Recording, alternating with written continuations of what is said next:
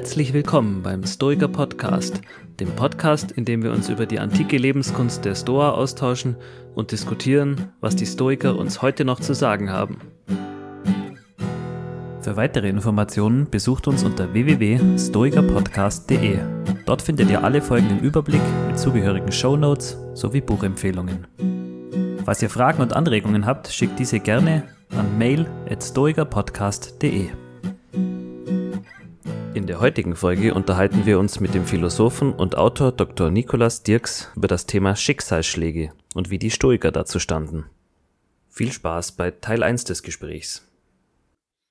Herzlich willkommen zum Stoiker Podcast. Wir haben uns heute das Thema Schicksalsschläge vorgenommen. Was hatten die Stoiker zum Thema Schicksalsschläge zu sagen? Und ganz wichtig natürlich auch, hatten sie recht mit dem, was sie gesagt haben? Dazu haben wir uns äh, tatkräftige Unterstützung geholt. Und zwar ist heute der Nikolaus Dirks bei uns als Gesprächspartner zu Gast. Der äh, Nikolaus ist Autor, Speaker und Philosoph. Auf der Homepage ist zu lesen, ähm, für seine Leser holt er die Philosophie aus dem Elfenbeinturm und liefert philosophisches Handwerkszeug für den Alltag. Also äh, genau das, was wir bei uns im Podcast haben wollen. Ähm, als Bücher sind unter anderem erschienen mit Wittgenstein im Wartezimmer, Luft nach oben, philosophische Strategien für ein besseres Leben. Was tue ich hier eigentlich? Philosophisch denken, lernen und nebenbei das Leben verstehen. Und wer mehr über ihn wissen will, der kann ihn erreichen unter www.nikolasdirks mit ie.de. Das äh, werden wir auch in den Show Notes noch verlinken. Mhm. Ja, philosophisch denken lernen und nebenbei das Leben verstehen. Das Leben verstehen wollen wir hier in diesem Podcast natürlich auch. Und ähm, da steige ich jetzt gleich mal mit der ersten Frage ein. Äh, Nico, wie bist du denn zum Stoizismus gekommen oder zu den Stoikern? Ja, zu den Stoikern bin ich eigentlich schon vor sehr langer Zeit gekommen. Ich glaube schon äh, in den frühen Teenagerjahren durch ähm, ja, Erzählungen tatsächlich meiner Großmutter. Die hatte so eine so ein Faible für ähm, ja, geistige Strömungen und Philosophie, auch wenn sie selbst nicht studiert hat, weil sie damals als äh, jüngeres Mädchen in einer Familie kein Abitur machen durfte und ihr das ähm, ja leider äh, dann versagt geblieben ist. Aber mir hat sie begeistert davon erzählt. Sie hat sich äh, weitergebildet, war historisch und, und geistesgeschichtlich sehr interessiert und da habe hab ich schon sozusagen schon so einige Dinge schon äh, mitgenommen. Also ich würde durchaus sagen, dass schon die äh, berühmte stoische Gelassenheit, also dem Schicksal gegenüber, auch wenn es mal nicht so freundlich ist, ähm, eine gewisse, sagen wir mal, Ruhe bewahren ähm, äh, ne, und nicht gleich bei, bei negativen Ereignissen die Arme in die Luft zu werfen und zu sagen, um Gottes Willen, ähm, ja, wie konnte das nur gerade mir passieren? Sondern da schon grundsätzlich so ein bisschen andere Haltung zu haben. Das habe ich schon früh mitbekommen. Natürlich äh, später im, während des Studiums ähm, fand ich es sehr faszinierend, ähm, gerade auch wegen der konkreten äh, Lebensbezüge, die man dort äh, überall findet, ne? bei, den, bei den späten Stoikern, äh, vor allen Dingen, die ja auch eigentlich die bekanntesten sind. Ja. Das hat mir eigentlich immer sehr, sehr gut gefallen. Bis heute. also hattest du tatsächlich im Studium mit den Stoikern Kontakt? Wir hatten ja schon den ein oder anderen Philosoph hier auch zu Gast und äh, da war häufig so der Tenor, das wurde ein bisschen stiefmütterlich behandelt im Studium. Manche hatten sogar gar keinen Kontakt damit. Ja, das kann ich, ähm, also vom, vom Curriculum her kann ich das eigentlich bestätigen. Da waren die Stoiker eher so, äh, sagen wir mal, allgemein geschichtlich unter ferner liefen. Also da wurde zumindest in meinem Studium ähm, stärker auf, äh, wenn überhaupt, deutschen Idealismus und dann auch ähm, stark entweder analytische Philosophie oder französische Philosophie gemacht. Ne? Also dass man jetzt Stoiker noch großartig äh, gelesen hätte, das kam eigentlich weniger vor. Aber da habe ich mich sowieso nicht so drum gekümmert. Ich habe immer schon irgendwo links und rechts gewildert und auch äh, erst hinterher herausgefunden, dass ich viel mehr Scheine gemacht hatte, als ich eigentlich hätte machen müssen. Insofern habe ich ähm, durchaus auch Dinge aufgenommen, die jenseits des dort angebotenen Curriculums erstmal lagen. Ja, ähm, wir haben uns kennengelernt bei der Stoicon Ex Hannover dieses Jahr. Letztes Jahr war das schon 2021. Da ging es um das Thema Schicksalsschläge. Und das soll auch das Thema der heutigen Folge sein. Die Stoiker hatten ja da ganz besondere Meinung auch zu dem Thema Schicksalsschläge. Und es ist ja was, wo die Leute heute gerne vermeiden wollen, ungern auch darüber reden, über das Thema Schicksalsschläge. Das möchte natürlich keiner gern erleiden. Und äh, es wäre die interessante Frage in den Raum zu stellen, ähm, ob Schicksalsschläge nicht doch auch irgendeinen Wert haben. Da möchtest du jetzt von mir eine Antwort drauf haben, nehme ich mal an. genau, genau. Also, äh, genau. Ja, ich, ja, ich gebe mal die aus Antwort. Sicht der, der, aus Sicht der Stoiker, glaube ich, ne? Erstmal. Genau, ja, genau. Ja, ja. Also, ähm, ich würde sagen ja und nein. Ne, also ähm, natürlich ist es nicht so, dass wir ähm, jetzt aus Sicht des Stoizismus äh, Schicksalsschlägen so einen Wert geben, dass wir sie etwa anstreben sollten.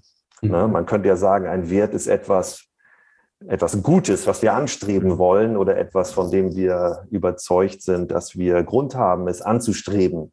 Mhm. Ne? Und ähm, wir reden ja, wenn wir über Schicksalsschläge reden, jetzt nicht über Kleinigkeiten, ähm, ne, dass wir mal beim Joggen eine größere Runde laufen oder ähm, dass wir mhm. äh, einen Lebenstraum haben, den wir verfolgen wollen und ähm, wir müssen dann doch sehr viel mehr Arbeit investieren, als wir ursprünglich mal gedacht haben. Mhm. Das meinen wir ja nicht mit Schicksalsschlägen, ja. so dass es einfach manchmal anstrengend ist und so, sondern wir meinen ja wirklich äh, heftige Dinge, die, ja. ne, also wie äh, eine Krebsdiagnose oder ein schwerer Autounfall, nachdem jemand querschnittsgelähmt ist oder so. Ne? Und da würde man sicherlich nicht sagen, nein, ein, ein Wert hat es nicht in dem Sinn, dass man das irgendwie anstreben sollte. Ja, ja.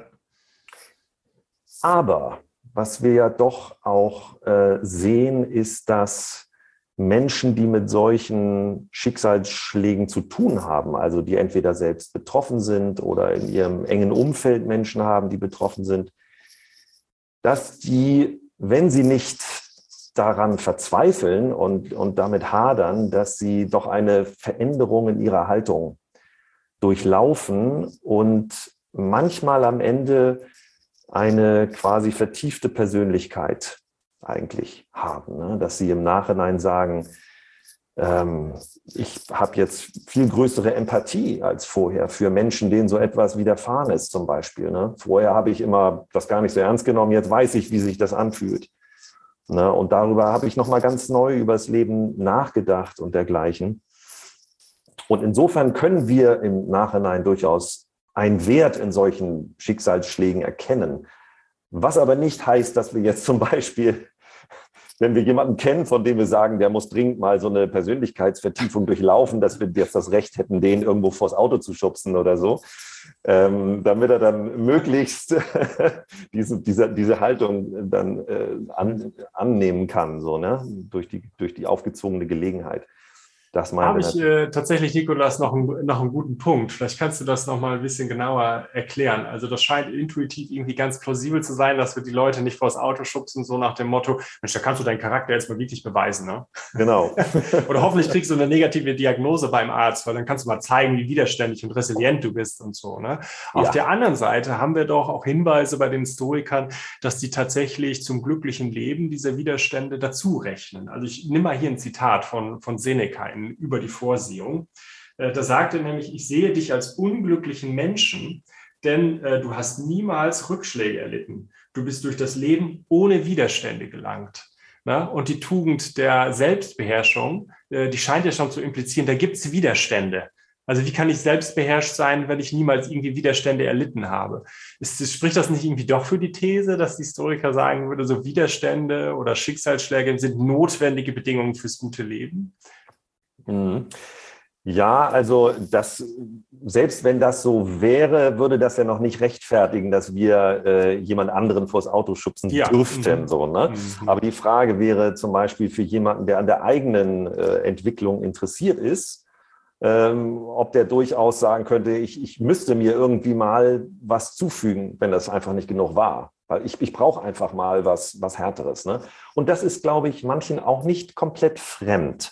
Ne? Also ähm, wenn man sagt, äh, ich möchte zum Beispiel mal eine Reise machen in ein Land, äh, wo ich die Sprache nicht spreche, für länger quasi ohne Sicherheitsnetz, weil ich einfach mal, ich möchte mich im Ausland wirklich tatsächlich mal so auch finden und beweisen und bewähren müssen. So, ne? Das, das, das kennen wir auch tatsächlich. Ähm, also ich würde sagen, wenn du sagst, sind nicht doch Schicksalsschläge eventuell von den Stoikern als notwendige Bedingung für, ähm, für äh, ein, ein gelungenes Leben ähm, gedacht ne? oder, oder vorgestellt, angenommen? Dann ähm, müsste man erstmal klären, äh, inwiefern das, ja, das Gelingen des Lebens erstmal nicht mit Schicksalsschlägen verknüpft ist. Also du sprichst ja quasi über das Verhältnis von gelungenem Leben und Schicksalsschlägen. Und normalerweise würde ja jemand sagen, ähm, wenn man ganz harte Schicksalsschläge hat, ne, dann ist man nicht mehr glücklich. So, dann ist das Leben irgendwie nicht mehr gut. Dabei belassen wir es jetzt nicht sozusagen. Die Frage ist, ähm, in welche Richtung können wir das dann weiterdenken? Ne? Also eine Möglichkeit wäre ja zu sagen, ähm, noch, noch ein bisschen milder sozusagen. Ähm, äh, das Gelingen des Lebens hängt eigentlich gar nicht von Schicksalsschlägen oder nicht ab, weil es kommt einfach ähm, auf die Entwicklung der persönlichen Haltung an. Und ähm, auch wenn der Schicksalsschlag jetzt droht, dann kommt es letztlich auf deine äh, Charakterentwicklung an, dass du dich tugendhaft entwickelst. Ähm, insofern brauchst du keine Angst zu haben, dass das Leben dir tatsächlich das Schicksal äh, was anhaben kann. Ne? So. Und jetzt wäre ja der Punkt, den, den du, äh, Markus, ge genannt hast, der würde ja noch ein Stück weiter gehen, weil er sagen würde, um überhaupt wirklich diese Tugend zu entwickeln, da musst du eigentlich Schicksalsschläge erlitten haben, sonst weißt du es eigentlich gar nicht wirklich, ob du diese Tugend, über, ob du über diese Tugend verfügst. Ne? Mhm. Ja. Das ähm, ist ja nicht mein Punkt, sondern ich habe den nee, ja aus dem Seneca-Zitat mhm. genommen und es gibt ja auch andere Metaphern, die er noch bringt, ja, wo er dann sagt, äh, das ist so ein bisschen so, als würden wir zu den Olympischen Spielen gehen, die Goldmedaille umgehängt bekommen, äh, aber es sind halt keine anderen Wettkämpfer da. Mhm. Dann ist die mhm. Goldmedaille auch nichts wert. Ne? So ähnlich mhm. könnte man halt sagen, ist das halt mit der Tugend der Selbstbeherrschung auch. Also ja. äh, möglicherweise würde man sagen, wow, der ist ja echt ganz schön selbstbeherrscht. Aber wenn die niemals auf die Probe gestellt wurde durch Schicksalsschläge, dann kann man auch nicht wirklich sagen, ob jemand selbstbeherrscht ist. Ne? Dann ist ja. das nichts wert. Das sind sogar noch zwei separate Punkte. Ne? Das mhm. eine, äh, dass man es nicht weiß also das ist sozusagen das, das skeptische Argument oder so. Du erzählst mir, du seist selbstbeherrscht, aber ohne Beweis muss ich das ja auch nicht jetzt glauben. Du bleibst ihm mir schuldig. Mhm. Und das Zweite wäre, ähm, ob nicht die Selbstbeherrschung, die Entwicklung von Selbstbeherrschung selbst auf diese Art von Widerstand angewiesen ist. Ne? Dass man also ähm, äh, sagt, es ging jetzt nicht nur darum zu gewinnen, sondern es ging darauf auch im Training schon, wenn wir mal bei dem Sportlerbeispiel bleiben, diese Härte und diese Widerstände zu haben, um überhaupt äh, sich zu qualifizieren für diese Art von Wettkampf. Das stimmt, denke ich, auch ein bisschen überein mit, äh, mit Dingen, die wir aus der Entwicklungsforschung kennen, vielleicht auch aus dem persönlichen äh, Umfeld so ein bisschen, dass dass es äh, nicht richtig ist, dass äh, Kinder, die schon früh bestimmte Widerstände oder Schicksalsschläge in ihrem Leben erleiden, dass die dann sozusagen fürs Leben geschädigt sind und die Glücklichen sind diejenigen, die dann sozusagen ohne irgendetwas äh, aufwachsen durften, sondern es gibt dann die Beobachtung, dass wenn im späteren Leben beiden Gruppen irgendetwas Schlimmes passiert, dann sind diejenigen, die schon früher so etwas durchleiden mussten, sind innerlich schon ganz anders aufgestellt dafür. Während diejenigen, die sozusagen noch nie so einen Widerstand haben und dann erst in, in späteren Erwachsenenjahren damit konfrontiert werden, dann erst sozusagen ähm, ja, neu damit umgehen müssen. So ein bisschen wie bei Windpocken sozusagen. Ne? Wenn man es als Kind mhm. hat, dann manchmal kann man es dann besser wegstecken und als Erwachsener ist es dann eventuell wesentlich schwerer auch. Ne? Das kann man natürlich jetzt, das Windpockenbeispiel jetzt nicht auf alle Arten von traumatischen Erfahrungen jetzt irgendwie äh, mhm. übertragen, nach dem Motto, Kinder kommen damit besser klar als Erwachsene. Das natürlich nicht. Aber das spricht für das, äh, für diesen zweiten Punkt, dass tatsächlich Widerstände auch wichtig dafür sein können, dass man, ähm, dass man diese Selbstbeherrschung erlangt. Was heißt das jetzt für uns praktisch, ist dann ja die Frage. Na, also, und das ist vielleicht ähm, ja, so, so eher eine graduelle Frage. Ne? Also, mhm. ähm, wie schwer dürfen die Widerstände sein, die ich mir auch vielleicht bewusst ähm, zumute und ähm, wann ist es sozusagen übertrieben, eventuell. Ja. ja. eine Vorstellung davon könnte ja diejenige sein, ähm, dass man selber sagt, ich bin halt nicht der stoische Weise, sondern Prokopton. Das heißt, äh, ich bin natürlich noch nicht am Ziel. Mhm. Entsprechend muss ich eben auch meinen Trainingszustand ähm, genau kennen und entsprechend dieses Trainingszustandes auf der Tugend der Selbstbeherrschung, äh, wähle ich eben auch die Mittel, die ich mir zumute. Also mit anderen Worten, heute würde man sagen, ich muss halt wissen, wo meine Komfortzone ist und wo sie halt endet. Mhm. Vielleicht so. Ja. Wäre das etwas, mit dem du was anfangen könntest? Also ja. Mhm. Damit kann ich durchaus was anfangen, ne? denn Komfortzone heißt, ich muss auch äh, wissen, dass ich, dass ich die verlassen möchte, ohne dass ich jetzt äh, von vornherein in irgendwelche Extreme äh, verfallen muss. Mhm. Ja, es ist ja ein bisschen auch so, mhm. äh, man wächst ja da, wo man die Komfortzone dann verlässt, aber wenn man die zu weit verlässt, dann besteht eben schon auch wieder die Gefahr, ähm, dass das dann einem nicht unbedingt gut tut. Ja, äh, also mein Memento, also das sind sozusagen die Dinge, die ich vielleicht selber so wählen kann. Mein Memento und mein Gedanke kreist jetzt noch so ein bisschen um so Fälle von Widerfahrenissen, von denen wir zumindest auf den ersten Blick wenig mit zu tun haben. Also wenn ein geliebter Mensch stirbt, wenn ich eine Krebsdiagnose mhm. bekomme und all diese Dinge. Ne? Und da habe ich so ein bisschen das Gefühl, dass die Stoiker sagen würden, wir sollten all diese Dinge ähm, nicht nur akzeptieren, weil wir sie nicht beeinflussen können, sondern ihnen sehr heiter gegenüberstehen. Ne? Weil das Dinge sind, ähm, die uns halt stärker machen. Ne? Also ich kann das nochmal hier an so einem Text belegen von Seneca in den Briefen an Lucilius, äh, wo er äh, auf die gute Natur äh, zu, ähm, zu sprechen kommt und die uns halt nicht mehr belastet, äh, als wir eigentlich aushalten können. Ne? Und äh, das sagt er, sie wollte uns nicht belastet sehen. Für alles, wozu sie uns zwang, hat sie uns ausgerüstet. Das heißt, wenn wir eigentlich eine schwere Diagnose bekommen, wenn ein geliebter Mensch stirbt und so, da kann ich mich nicht auf die Position zurückziehen. Das überfordert mich jetzt aber. Also so meinte ich das jetzt nicht mit den Schicksalsschlägen, äh, den ich selbst beherrscht gegenübertrete, sondern nee, das ist ja die Natur, die uns keinen Federhandschuh hinwirft, sondern einen Rettungsring. Ja, der, äh, dieser Rettungsring ist etwas, das wir, der besteht eben darin, dass wir jetzt die Möglichkeit haben, die Selbstbeherrschung aus oder den Mut auszuüben und dafür hat sie uns ja ausgerüstet. Mhm.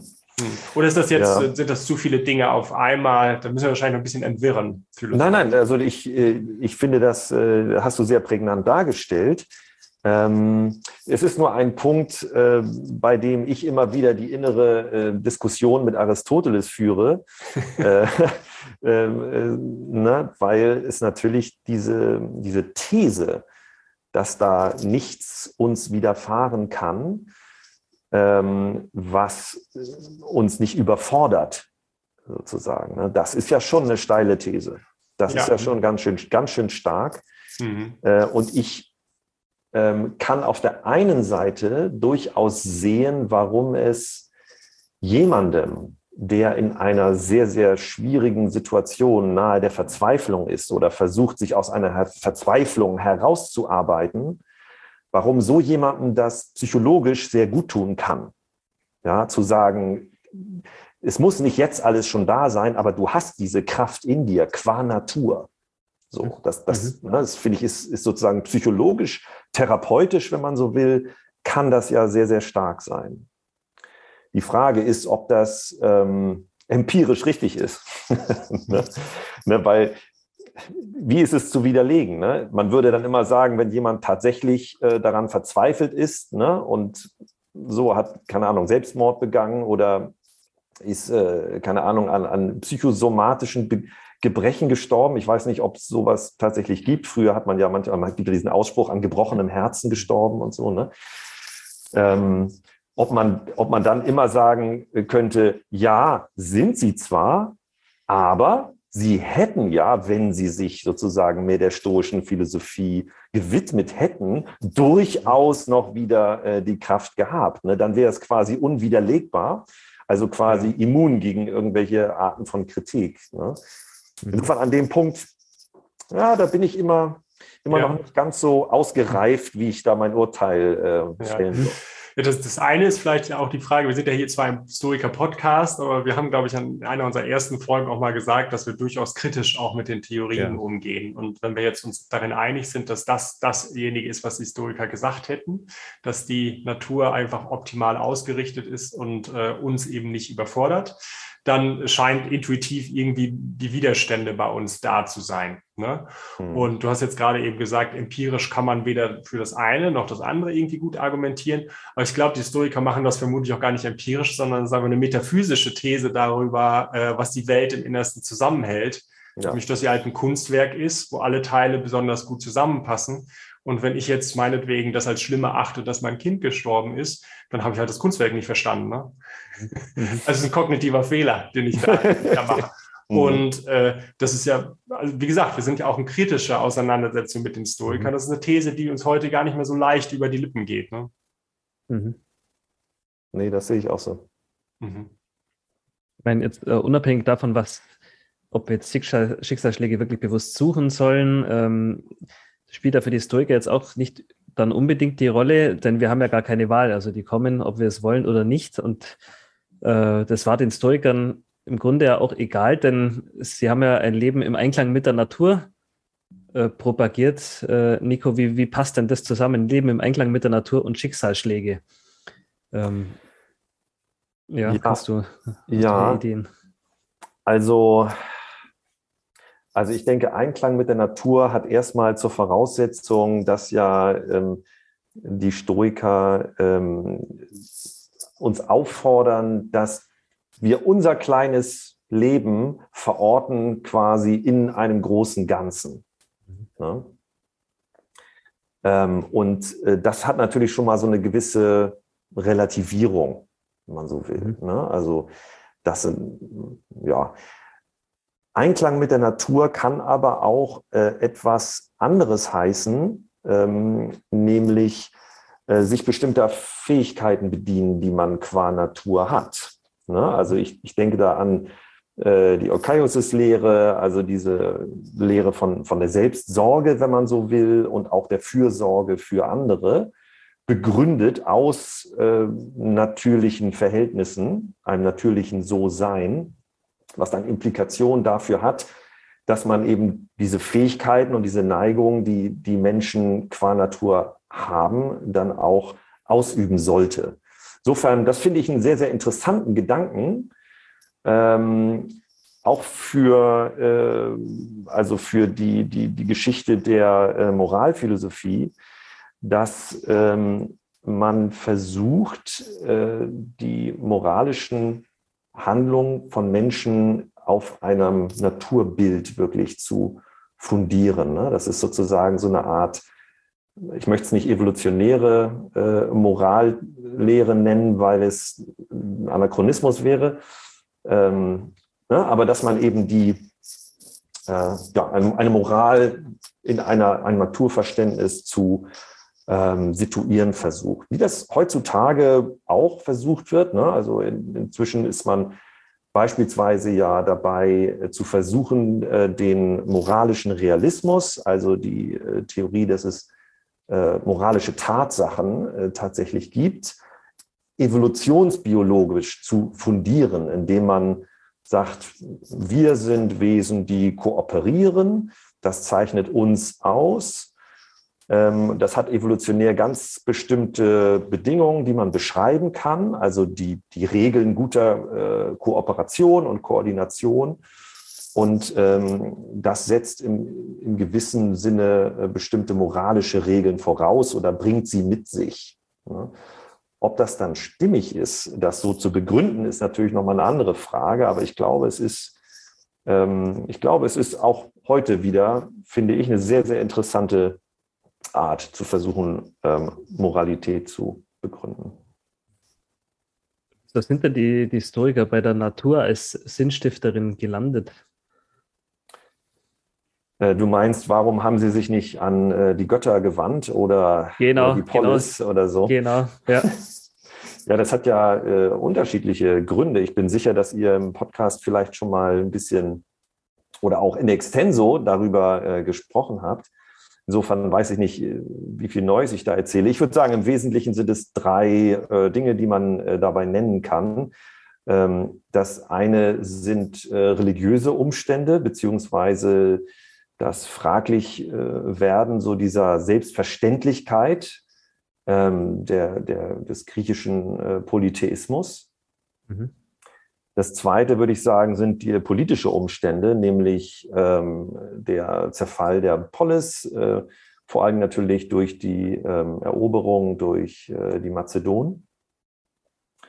Und das dritte sind theoretische Umstände, ähm, ne, also das Auseinandertreten von äh, Physis, der Natur und Nomos, dem menschlichen Gesetz, seit dem Sophismus und so ein bisschen das äh, äh, sozusagen Herumwabern ähm, im, in der Nachfolge auch der sokratischen Dialoge und dieser Fragetechnik im Hinblick darauf, wie man einen übergreifenden gesellschaftlichen Zusammenhang etwa äh, eigentlich ähm, gut begründen könnte. Denn da ist nach meinem Verständnis sind da die, ähm, also die platonischen Dialoge ähm, äh, in den meisten Fällen sozusagen ohne Endentscheidung und damit eigentlich nicht irgendwie am Ende normativ begründend. Ähm, und das würde ich sagen, haben die, dieses theoretische Problem haben die Stoiker versucht zu überwinden durch Rückgriff auf Heraklit und so ein Naturverständnis, was eben äh, noch nicht dieses Auseinandertreten von menschlichem Gesetz und, und der Physis, also dem Nomos und der Physis hat. Ne? Also das wäre sozusagen eine Theorie. Also diese drei, ne? Politik, Religion, Theorie, würde ich sagen, das sind so wesentliche Faktoren. Vielleicht habe ich noch was äh, vergessen, was ihr da noch ja, äh, vielleicht nochmal auf die Götter. Wieso haben Sie sich nicht einfach an die Götter gewandt? Was, was war das damals für eine Zeit? Ähm, du hast mal, glaube ich, gemeint, dass die Götter da so ein bisschen ihr Standing verloren haben in, in dem Zeitraum, wo der Stoizismus so langsam auf die Bühne getreten ist. Ja, das, das würde ich sagen. Ähm, das, also man kann es schon in den, also bei Homer äh, kann man es schon im Prinzip nachverfolgen, wenn man sich äh, das Verhältnis von Odysseus äh, zu den Göttern anschaut, mal im Vergleich zum Beispiel zu den äh, biblischen Schriften, das Verhältnis etwa von Abraham zu Gott. Ne? Also jemand, der sozusagen, Odysseus ist ja jemand, der durchaus versucht äh, zu argumentieren, also die Götter auch auszutricksen oder auch einfach mal ungehorsam ist. Ähm, ne? das, das zeigt schon, äh, wenn also eine Kultur so eine Schrift hat, die ja sozusagen ein grundlegendes Kulturgut auch zu jener Zeit war, in der sozusagen mit den Göttern eigentlich so locker spielerisch eher umgegangen wird, dann zeugt das schon von einem anderen Verhältnis ähm, mhm. äh, zu den Göttern, als das etwa in, in, im Alten Testament ähm, die, die Regel ist. Und ich glaube übrigens auch, das ist nochmal ein Gedanke, den ich, den ich, den könnte man nochmal weiter verfolgen.